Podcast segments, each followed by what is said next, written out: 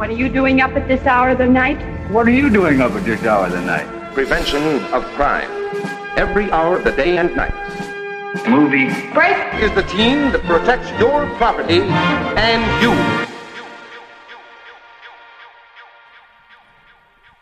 Hallo und herzlich willkommen zum Movieberg Podcast, Episode 4 von der Biennale 2023.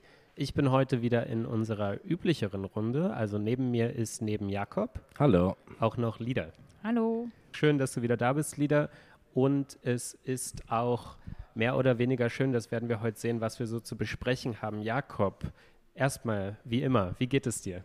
Ich hätte jetzt gesagt unverändert, weil wir haben ja gestern erst aufgenommen und viel hat sich jetzt nicht geändert. Jetzt ist aber nun schon Tag sieben und ich habe das Gefühl, jetzt hat so dieses andere Dimensionendenken angefühlt. Also die, die echte Welt, die Außenwelt fühlt sich plötzlich ganz weit weg und durch dieses Setting auf einer Insel ist das immer noch extremer, dieser Eindruck. Aber ich halte mich wacker und beschwere mich nicht. Und auf jeden Fall, was man merkt, die Kinoseele leeren sich extrem jetzt inzwischen. Wie geht's dir, Lia?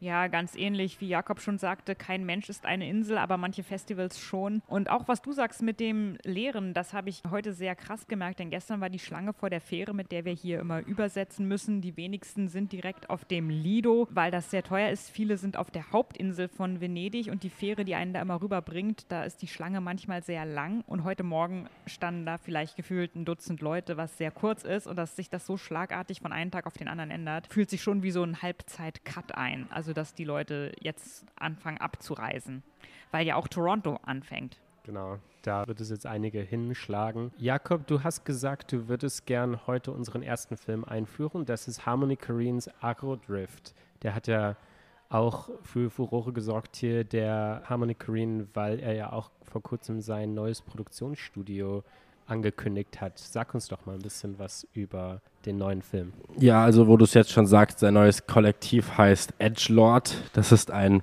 multidisziplinäres Designkollektiv. Es soll sich mit neuen Formen der Kunstdistribution auseinandersetzen, Designobjekte herstellen und auch Filme drehen. Sein neuer Film ist jetzt so das Start-up-Projekt dafür. Agro Drift. Erstmal zur Person. Harmony Korine ist so ein Enfant terrible, wie man so schön sagt. Also für die einen ist er ein Edgelord, ein unverbesserlicher kleiner Quälgeist, für die anderen ein Visionär. Für mich war er immer jemand, der deswegen sehr wichtig für mich war, weil er Kino immer von seinem allerersten Film Gammo radikal versucht hat, anders zu denken. Die meisten kennen ihn wahrscheinlich für das Drehbuch, das er für Larry Clarks AIDS-Drama Kids geschrieben hat. In den letzten Jahren ist so sein größtes Ass im Ärmel der Popkultur Spring Breakers gewesen, der ja auch einer der ersten A24-Filme war, über das hedonistische Leben an der Küste Floridas und der so zwischen Moralismus und Exzess sich sehr, sehr hin und her bewegte. Vor Agro Drift hat er dann The Beach Bum gedreht, was so ein sehr, sehr warmherziges Hangout-Film war über einen zugedruckten Herumtreiber. Äh, Matthew McConaughey. Matthew McConaughey. Für, es ist interessant, wie kontrovers der war im Vergleich, im Vergleich zu anderen innerhalb seiner Fans. Viele meinten, hier ist er jetzt endgültig auf seinem Zenit angekommen. Hier ist ein Film von einem freien Mann, von jemandem, der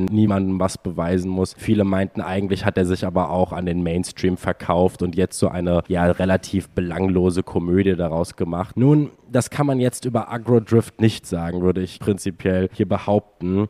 Denn wie kann man diesen Film jetzt zusammenfassen? Ich bin mit der Angst reingegangen, hier kriegen wir jetzt ein neues Travis Scott Musikvideo, kriegen wir jetzt hier geboten, weil er hat ja auch diesen Circus Maximus gedreht, dieses 70-minütige, unter anderem mit Reffen und Gaspar Noé und anderen Regisseur, Regisseuren.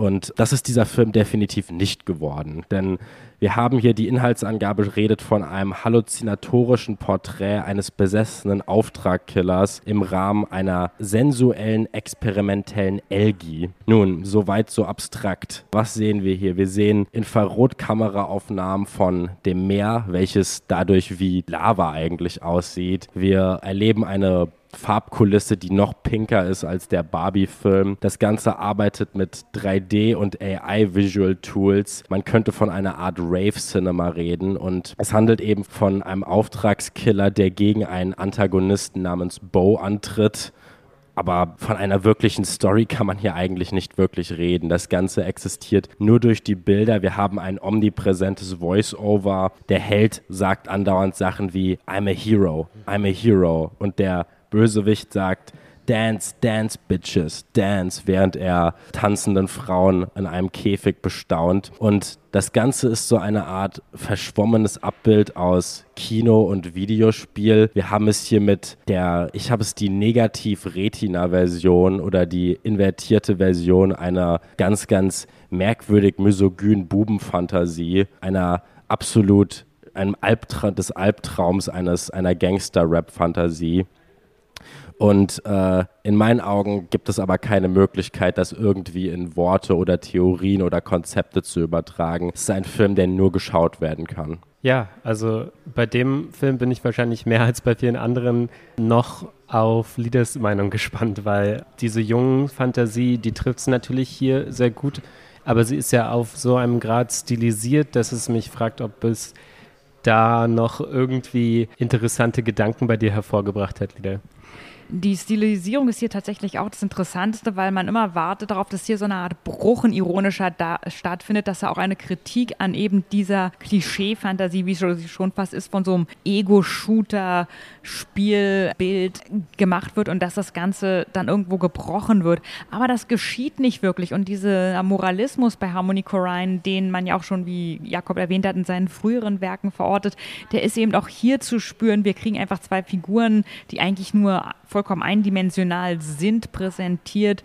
Wir haben ein komplett reduktives, frauenfeindliches Frauenbild und das Ganze wird auch nicht kritisiert oder irgendwie hinterfragt, sondern es soll tatsächlich offenbar bewundert werden. Man hat den Eindruck, das ist ein Film, wo irgendwie 12-, 13-jährige Computerspielfans, die den ganzen Tag nur Ego-Shooter spielen, sagen, boah, was für ein geiler Film, das ist mein Lieblingsfilm, hast du den gesehen? Ja, oh, der ist so krass. Aber letztendlich wirkt er dadurch eben doch ein bisschen infantil und lächerlich. Also es fällt schwer, mir diesen Film, ich hasse ihn nicht wirklich, weil ich ihn nicht ernst genug nehmen kann, um ihn zu hassen. Mhm.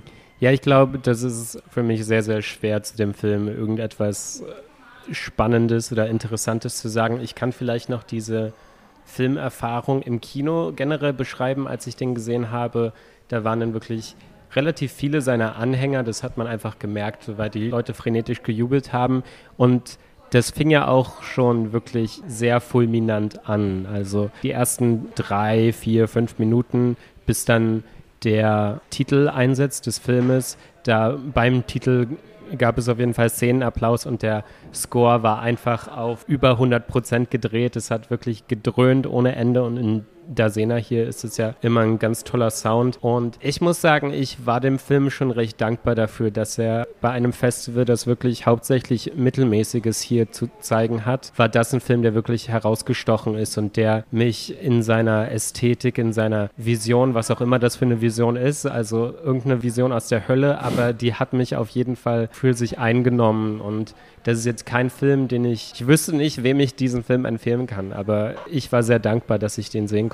Und ich habe auch ein bisschen mir gedacht, ja, bei The Beach Bum, da sind ja sowohl die McConaughey-Figur als auch Snoop Dogg, die sind ja die ganze Zeit high in diesem Film und gammeln die ganze Zeit irgendwie rum am Wasser und am Strand. Hier sind wir auch wieder in Miami, also auch wenn das eigentlich kaum identifizierbar ist, weil wirklich alles in diesem Rot daherkommt, in dieser Wärmebildkamera-Ästhetik. Und ich habe mir gedacht, das ist eigentlich ein bisschen, als hätten die da einen Trip ein bisschen zu weit gezogen und als finden die sich jetzt hier ja in so einem Albtraum wieder. Ich habe mir gedacht, das ist wie so eine Ästhetik der Überdosis, wenn man sich ein bisschen zu viel ballert. Ja, aber ehrlich gesagt, interessantere Gedanken dazu habe ich gar nicht. Ich war einfach froh, dass der hier existiert hat innerhalb dieses Festivals. Und wir haben ja nur gerüchteweise gehört, es ist gar nicht sicher, ob der Film noch erstmal irgendwo auftaucht, ne? Weil ja, Travis Scott scheint gegen den Film zu klagen, weil er mit den Infrarotaufnahmen unzufrieden ist. In meinen Augen aber glaube ich, ist das einfach nur eine persönliche Beschwerde, weil er eben, weil es eben kein Film über ihn geworden ist. Und wenn er dann auftaucht, züngelt er ja immer mit seiner CGI-Schlangenzunge umher. Ich habe noch zum Abschied zu dem was zu sagen. Nun, es ist natürlich so, dass diese misogyne Gangster-Rap-Fantasie erstmal für sich steht. Aber in meinen Augen, und das ist das Subversive an dem, gibt es hier nichts mehr Begehrenswertes. Also sechs Sexualität zum Beispiel wird in keiner Weise als, die Körper existieren ja gar nicht mehr. Jeder Körper ist ja eigentlich nur noch ein Monster in diesem Film. Und das alles wird auf eine so groteske Ebene ja überzeichnet, dass ich mich persönlich davon distanzieren konnte und das Ganze eigentlich nur noch so als, als Albtraum identifizieren konnte, der mir eben passiert oder in den ich reingeworfen würde. Und was ich an diesem Film sehr, sehr schätze, ist, dass, wie du schon gesagt hast, wir befinden uns hier auf einem Festival, auf dem sehr viel Konventionelles läuft. Und das hier ist zumindest ein Film, der, der ganz, ganz, ganz woanders denkt, auf eine neue Ebene sich begibt. Ob er jetzt so viel mit der anzufangen weiß, sei mal dahingestellt. Aber wir haben jetzt 100 Jahre Kinogeschichte hinter uns und ich persönlich bin an dem Punkt, ich brauche diese ganzen Narrative nicht mehr. In meinen Augen sollten wir längst in rein experimentellen Bilderwelten leben. Und auch wenn das jetzt hier irgendwo zwischen dem schönsten PlayStation One Spiel aller Zeiten oder dem hässlichsten PlayStation 3 Spiel aller Zeiten angesiedelt ist, ich kann an der Stelle sehr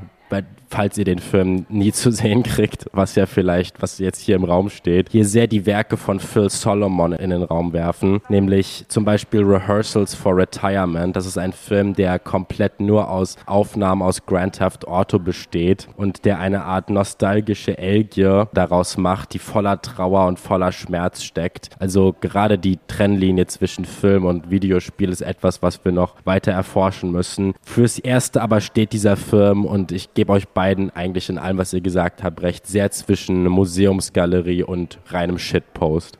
Ja, Post-Meaning war noch so ein Wort, das da gedroppt wurde in diesem Zusammenhang. Wenn wir sonst dazu nichts haben. Wir äh, könnten vielleicht zum Spaß einfach sagen, der Komplettierung halber, dass es der dritte Film ist, wo es irgendwie um Serien- oder Auftragskiller geht. Stimmt, ja. Wir hatten ja jetzt The Killer und Hitman, Hitman noch dazu. Genau. Also es scheint, es gibt ja manchmal so kleine unterliegende Themenkomplexe in Festivals, wo man merkt, es gibt sehr viele Filme über dieses oder jenes Thema. Und Killer oder Auftragskiller, Serienmörder, sowas, das scheint dieses Jahr ein bisschen einer dieser Themenkomplexe zu sein. Ja, neben dieser ästhetischen Beobachtung, die wir schon gemacht haben, diesem Wechsel zwischen Schwarz-Weiß und Farbe. Und ich nehme das gleich mal auch als Übergang wieder. Und zwar, wir haben einen Film, in dem es auch so einen Auftragsmord gibt, auch wenn das vielleicht ein kleiner Spoiler ist und ich nicht weiß, ob ich das rausschneiden muss. Was meint ihr? Das ist Woody Allens Coup de Chance, sein, ich glaube, erster französischer Film, französischsprachiger Film. Er ist ja der Stadt schon eine Weile verbunden durch seine Karriere hinweg. Woody Allen, das der Name ist auch allen bekannt. Annie Hall, Manhattan, hat eben auch diesen Film aus, ich glaube, 2010 oder so, Midnight in Paris, 2013. Von wann ist der? 2010 ist der. Ja, das kann sein, ich. genau aber hier jetzt wirklich komplett auf Französisch. War ursprünglich nicht so geplant, der sollte eigentlich englischsprachig sein, aber ja, er hat ja in den letzten Jahren ohnehin Probleme, seine Filme noch an die Menschen zu bekommen. Und Frankreich ist da aber immer ein gefundener Markt eigentlich, weil Frankreich sich diesen ganzen Diskussionen so ein bisschen entzieht und äh, da jetzt auch keine moralischen Ansprüche an die RegisseurInnen legt. Und ja, das ist sein erster Film seit Rifkin's Festival 2020. Der ist ja dann eigentlich nur mehr oder weniger online veröffentlicht worden. Also der prämierte, glaube ich, in Spanien, in San Sebastian, aber dann hatte der nur so einen ganz kleinen Limited Release und war eigentlich kaum irgendwo zu sehen. Und ja, wir haben ihm gesagt, oder ich habe gesagt, als Überleitung funktioniert er hier ganz gut, aber das ist auch schon ein kleiner Spoiler. Aber wir können auf jeden Fall sagen, irgendwann in dieser Geschichte geht eine Person verschwunden. Und wer geht verschwunden? Nun, das werde ich nicht verraten. Aber wir haben hier eine Dreierkonstellation, wie es so oft passiert bei Woody Allen. Wir haben Jean, das ist ein Businessman, der hat unsere Protagonistin zur Frau, Fanny. Und dann gibt es noch Alain, das ist so ein alter Schulkamerad aus der Schülerzeitung, der jetzt eigentlich als Romancier sein Geld verdient, sich verdingt und als Fanny und Alain eines Tages eben sich auf der Straße in Paris begegnen, entfacht wieder so eine alte, ja, so eine alte Liebe, so wie man das sich bei Woody Allen sehr gut vorstellen kann. So der hoffnungslose Romantiker, sage ich mal. Und ja, damit setzt eigentlich die Geschichte ein und zwischen den beiden früheren, eigentlich nur Bekannten, die hatten damals keine richtige Affäre, aber da entfacht jetzt etwas Richtiges. Und der Film nimmt diese Zufallsbegegnung zum Anlass, dieses übergeordnete Motiv, also Coup de Chance, äh, so ein bisschen weiter auszubauen. Und das kommt immer wieder hier in den Dialogen zu tragen. während sie eben diesen hm, Ehemann hat, äh, Fanny, dessen Devise eigentlich immer ist, dass man sein Glück erzwingen muss, dass man nichts dem Zufall überlassen darf, steht eben Alain als Romantiker und vielleicht auch so ein bisschen als Woody Allen-Vertreter, steht halt eher für die Romantik des Zufalls. Und ja, sag doch mal, Lieder, wie hat dir da gefallen? Ja, der Film selbst, den fand ich recht schwach und belanglos. Es gab einige Momente, die ähm, einen sehr üblen Beigeschmack hatten, insbesondere weil man eben weiß, von wem dieser Film kommt. Etwa wenn die Hauptfigur Fanny mit ihrem Ehemann über beider erster Begegnung oder ein signifikantes Date redet und dann dieses kurze, der kurze Austausch kommt, ob sie etwa behauptet, dass sie zu viel getrunken hätte und er die Situation ausgenutzt hätte und sie dann das aber sofort lächelnd verneint und dass da so eben Missbrauchssituationen angesprochen, aber dann nur für Pointen benutzt werden und das wirkt eben gerade von so einem Regisseur noch abgeschmackter, als es ohnehin schon ist.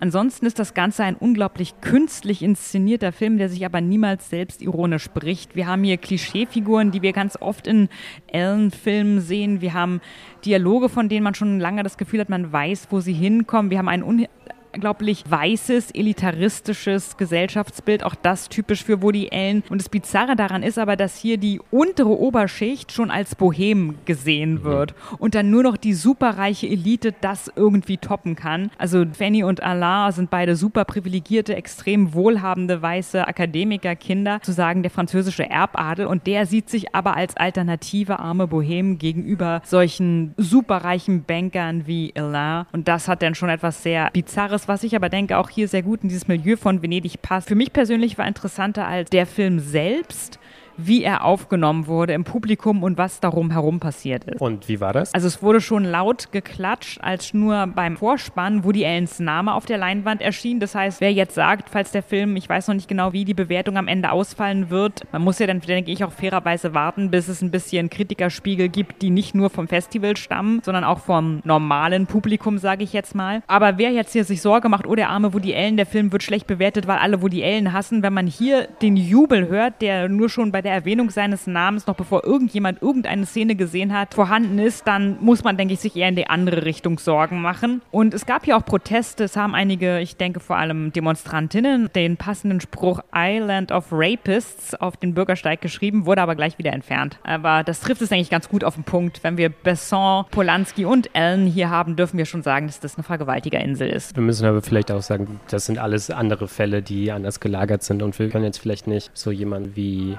Polanski mit Ellen gleichsetzen, weil ich glaube, dann verwischen wir alles und dann fehlen uns so ein bisschen die Kategorien dafür. Aber da ist mir auch aufgefallen, dass die Leute frenetisch wirklich angefangen haben zu klatschen, als der Name erschienen ist. Und am Ende, als der Film dann zu Ende war, waren die Leute auch echt begeistert. Aber ich habe mich wieder wie bei Polanski gefühlt, also allein unter alten Menschen vor allem. Weil ich habe das Gefühl, das Skript war hier sehr auf ja das eigentlich eingestellt, womit man irgendwie schon vertraut ist, was man bei ihm schon ein paar Mal gesehen hat und gar nicht darauf aus, irgendwie noch groß zu überraschen. Es gibt am Ende vielleicht so eine Szene, da würde ich sagen, da ist die Pointe ganz gut geglückt.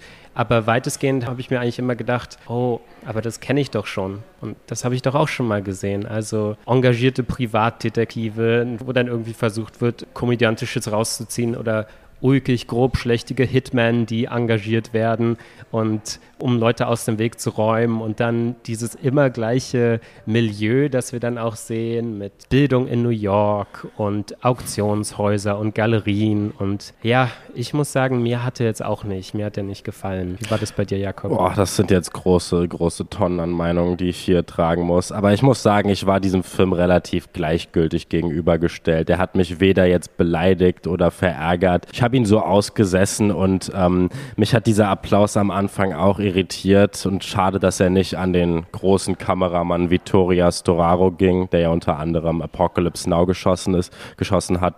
Was vielleicht ein guter Übergang ist, weil Francis Ford Coppola veröffentlicht ja bald seinen neuen Film und bei so sehr älteren Regisseuren finde ich ja immer interessant, über Late Style zu reden. So, was macht ein Regisseur oder ein, eine Regisseurin in seinen letzten, in seinen letzten Tagen, will ich jetzt ja, nicht sagen. Spätwerk, aber, ne? im Spätwerk. Und bei Woody Allen scheint das Signifikante zu sein, wie er sich so dagegen weigert, seine Karriere irgendwie abzurunden. Wir haben hier die, die typischen Themen wie die Angst vorm Zufall oder das, das bunte Treiben von einer Weinschwenkerkultur. Das Ganze funktioniert leider nicht mehr so ganz. Es ist nie so wirklich charmant, wie es denn sein möchte. Es gibt ein paar Momente, wo man das Gefühl hat, hier nimmt er mal etwas, was so irgendwie auf dem Zahn der Zeit ist. Zum Beispiel, es gibt da eine Szene, du hast ja schon gesagt, es verschwindet eine Person und dann sagt so eine Nebenfigur, ja, Menschen verschwinden andauernd. Ich habe das mal in einer Doku gesehen, die das behandelt. Und da dachte ich, ja, genau so reden Leute heutzutage. die Leute erzählen mir andauernd von irgendwelchen True Crime Netflix-Serien, wo sie von irgendeinem Fall erzählen. Aber dann sagt die Person,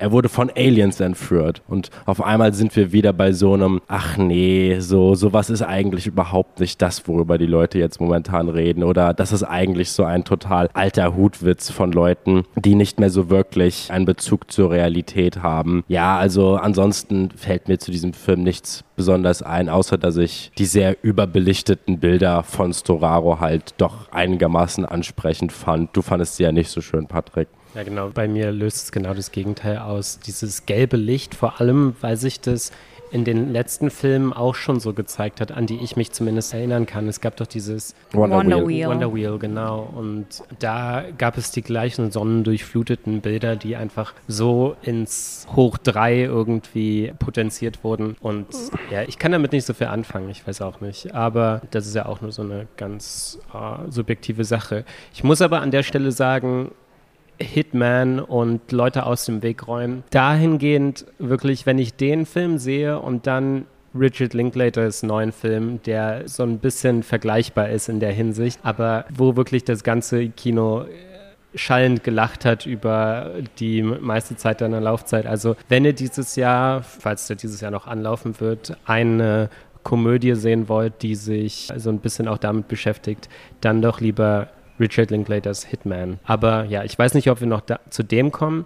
Wozu wir jetzt aber auf jeden Fall kommen, ist Priscilla. Und Priscilla, das ist der neue Film von Sofia Coppola. Und da können wir ja schon mal ein bisschen fragen hier. Sofia Coppola, ja oder nein? Ist das für euch eine wichtige Regisseurin, Lieder? Ja, absolut. Also schon seit The Virgin Suicides war sie eine der ersten Regisseurinnen, die so diesen weißen Männerzirkel ein bisschen durchbrochen haben, die auch um, ähm, mit ihrem Schaffen respektiert und auf Festivals relevant und präsent waren. Und sie hat einfach immer sehr komplexe Werke, die sowohl visuell als auch schauspielerisch künstlerisch ansprechen anspruchsvoll sind. Wir erinnern uns ja an Filme wie Marie Antoinette, die richtig zu kulturellen kleinen Phänomenen wurden. Vorher wusste kein Mensch, was Macarons sind. Danach waren sie in jedem Laden. Oder aber auch kleinere Werke wie Sometimes oder Someday. Somewhere. Äh, somewhere. somewhere. ja. Und der ist wichtig, weil der hat hier 2010 ja gewonnen. Genau, ich glaube, sie ist sogar genau. die, sie ist die einzige im Wettbewerb, die den Goldenen Löwen schon mal gewonnen hat. Und sie ist auch die erste Frau jetzt, von der wir was im Wettbewerb gesehen haben. Aber fahre fort, Lieder. Genau, nee, das waren die Sachen, die ich jetzt noch eben dem zugefügt hätte, dass sie dadurch hier auch eine besondere Stellung hat, weil sie eben also wirklich auch preistechnisch Grenzen durchbricht und neue Limits gesetzt hat. Und ihr neuestes Werk beschäftigt sich eben auch mit einer ganz interessanten Figur, Priscilla Presley. Und zuletzt haben wir ja Elvis in Cannes gesehen.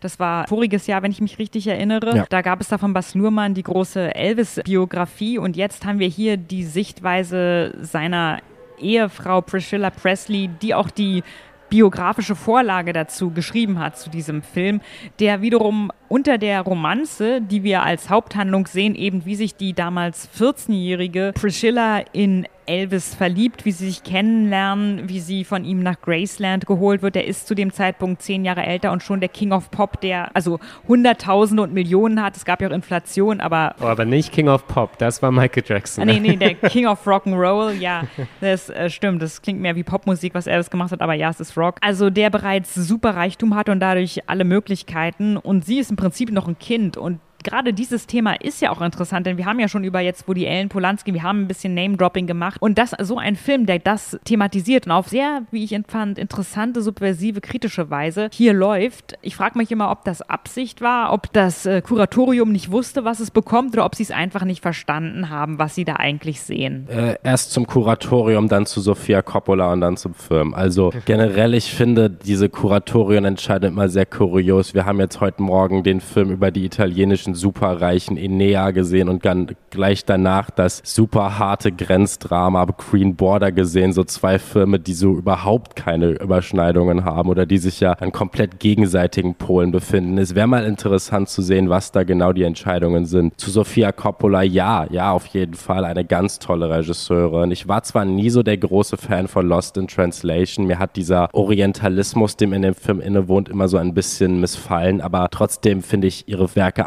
allesamt unfassbar interessant. Also Somewhere ist wahrscheinlich mein Lieblingsfilm von ihr und ich finde auch Marie Antoinette ganz groß, weil sie halt eben ein Kind aus diesem, man will jetzt nicht sagen, aus dem goldenen Käfig ist, aber ihre Filme handeln oft von Menschen, die im goldenen Käfig feststecken. Und von daher habe ich sie, sie hat ja auch diese Erfahrung als Tochter von einem, von eben Francis Ford Coppola. Und deswegen habe ich sie auch eigentlich als exzellente Wahl für einen Film über Priscilla Presley erachtet. Und der ganze Film ist so ein, sage ich mal, sehr schöner Gegenentwurf zu Bess Lermans Film. Während Bess Lermans Film ja voller Farben strotzt, ist dieser Film total entsättigt. Also wir kriegen hier nicht dieses bunte Flower Power Gefühl der 60er in irgendeiner Weise wieder transportiert. Diese Bilder schaffen dann einen sehr interessanten Kontrast zu den Super 8 Aufnahmen, die wir dann auch zu sehen bekommen. Wir erleben Elvis als sleasigen Verführer. Es ist sehr interessant, dass man hier als Casting-Entscheidung Jacob Elordi genommen hat, der ja Nate Jacobs aus Euphoria spielt und der irgendwie diesen Charakter auf sehr interessante Weise dann auf Elvis überträgt. Also wir haben hier keine Performance, die irgendwie versucht, in Sachen irgendwie versucht, das zu kopieren, was wir von Elvis kennen, sondern diese Figur eher neu erfindet. Das fand ich sehr spannend und auch die Sachen, die er dann abzieht, dass er sie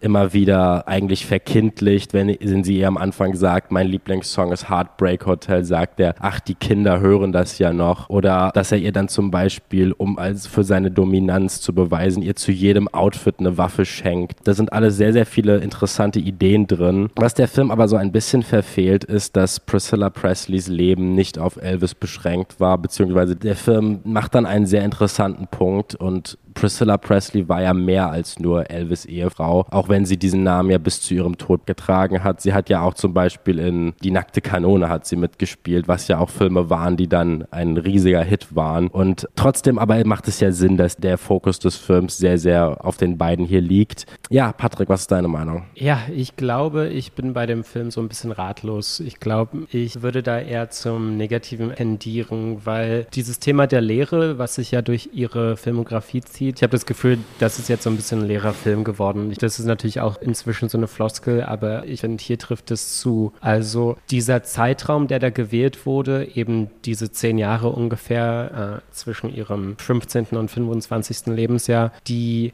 also vielleicht müssen wir ganz kurz sagen, ich habe das immer gern, wenn wir so ein bisschen kurz sagen, wie der Film so aufgebaut ist. Der Film beginnt mit so einer Szene, in der und da wird das Machtgefälle eigentlich sehr gut und stimmig demonstriert. Wir beginnen da nicht direkt mit Elvis, sondern wir treffen einen Army-Kameraden, der eben sich Priscilla nähert und sie darauf anspricht, ob sie denn nicht Elvis gern einmal kennenlernen würde. Also wir sehen, hier können Leute vorgeschickt werden und das ist ja auch eine Art der Machtdemonstration. Und dann, ja, lernen die beiden sich eben kennen, gehen natürlich ins Kino, wie man sich das in einem Kinofilm auch so eben vorstellen würde. Und wir hören von Elvis Schauspielambition. Er ist sehr von Marlon Brando geprägt. Und dann vergeht das Jahr und die beiden bleiben aber irgendwie telefonisch in der Hinsicht noch in Kontakt, dass Elvis, nachdem er wieder in die USA zurückkehrt, sie zwei Jahre später anruft und dann wird sie eben via erste Klasse Ticket nach Memphis, Tennessee eingeflogen und dann verbringen wir den Hauptteil eigentlich des Filmes in Graceland. Und ja,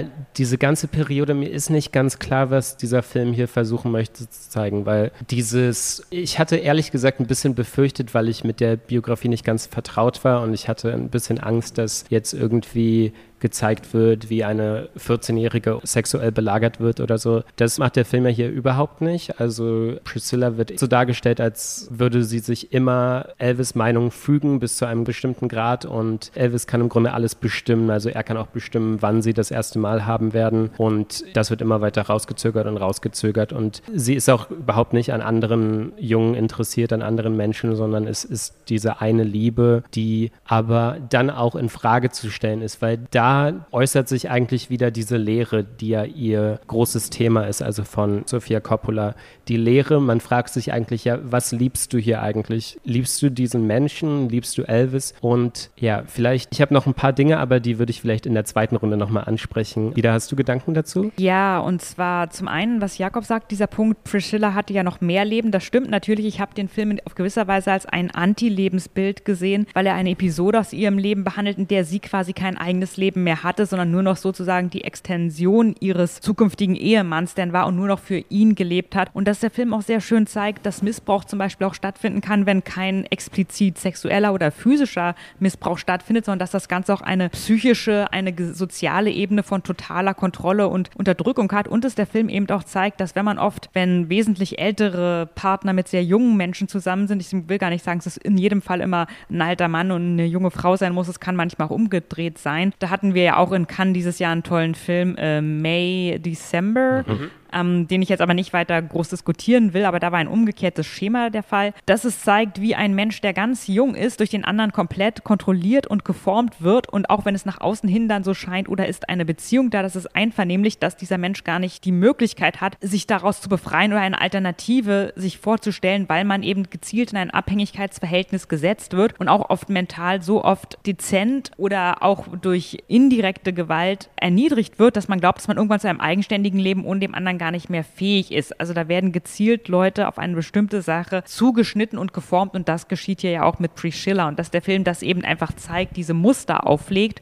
das denke ich war das Hauptanliegen. Ja, und da fand ich den Film auch am stärksten. Also mir hat sehr gut gefallen, wie er diese Psychologie dahinter so ein bisschen erforscht. Elvis, immer wenn ihm irgendwie nicht behagt, was Priscilla gerade macht, dann droht er ihr so ein bisschen an, sie wieder zurückzuschicken in die Heimat. Aber sie ab einem bestimmten Zeitpunkt, sie lernt es ein bisschen zu verstehen. Sie lernt, dass es eigentlich nur so ein Trick ist und nur so eine Phase. Er ist ja ohnehin sehr volatil dargestellt. Also er hat dann irgendwann mal eine Bibelphase und will dann mit ihr zusammen die Bibel lesen und ist dann ganz bestürzt davon, dass ihr das nicht behagt und so. Aber irgendwann jedenfalls ist sie in der Lage, seine Spiele, seine Methoden so ein bisschen zu durchschauen und lernt dann eigentlich dass wenn sie nicht dagegen ankämpft und nicht jetzt in Tränen ausbringt und ihn anfleht, ihn nicht zurückzuschicken, sondern das einfach ignoriert, dann kommt er tatsächlich zu ihr wieder zurück. Und ich denke, da hat sich so schon was sehr Intelligentes eigentlich dargestellt auf der Leinwand. Oh, Habe ich jetzt konkrete Gedanken dazu? Nun, ich würde sagen, sie versteht halt einfach, dass diese Welt, in der sie lebt, einfach ein reines Simulacrum ist. Dass es einfach so gut wie gar nichts echt ist. Am Anfang gibt es ja diesen Konflikt um die Liebesgerüchte mit der Schauspielerin Anne Margaret und Elvis, wo sie komplett emotional darauf reagiert, aber im Verlauf des Films bemerkt sie eigentlich, dass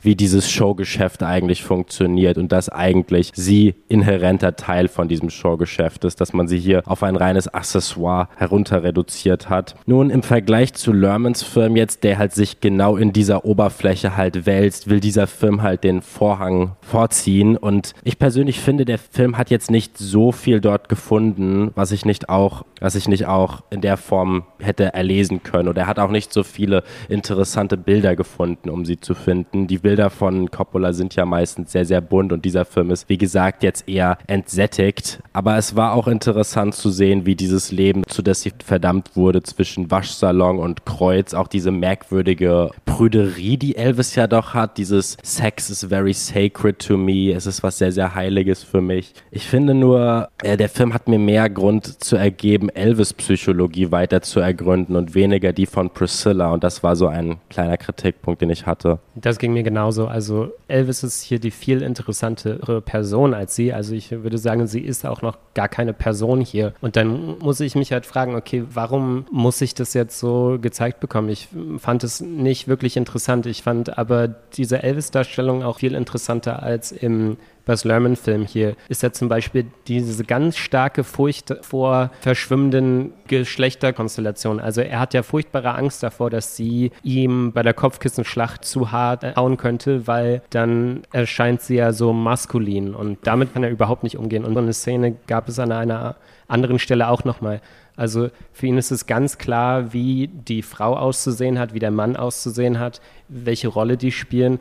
Und ja, da fand ich das schon recht interessant. Aber Priscilla bekommt hier wirklich keinen Charakter. Und ich finde, okay, wenn man ihm ihr den mit 14 Jahren noch nicht zugestehen will, mit 22, 20, 23 könnte man ja schon mal damit anfangen. Und ich finde, der Film ist bis zum Ende nicht zu dem Schluss gekommen. Und ist es nicht auch ein ironisches Ende, dass am Ende, wenn der Film eigentlich sie so in die Freiheit entlässt, als sie sich endlich von ihm lossagt, im wahren Leben endet sie ja dann bei Scientology. ich, ich finde das ein bisschen kurios, aber darüber verliert der Film natürlich auch keine Worte. Ja, ich glaube, mit dem Ende, das ist ja nun kein Spoiler, da ihr Leben ja biografisch niedergeschrieben ist. Ich denke, dass es einfach ist, dass sie jetzt die Möglichkeit hat, ihre eigene Scheiße zu bauen und nicht mehr die von einem anderen Menschen aufgeladen kriegt. Und ich denke, da liegt der ganz große Unterschied. Darf ich meine Karre selber in den Sand setzen oder in irgendeine kuriose Richtung fahren, ob es in den Sand gesetzt ist?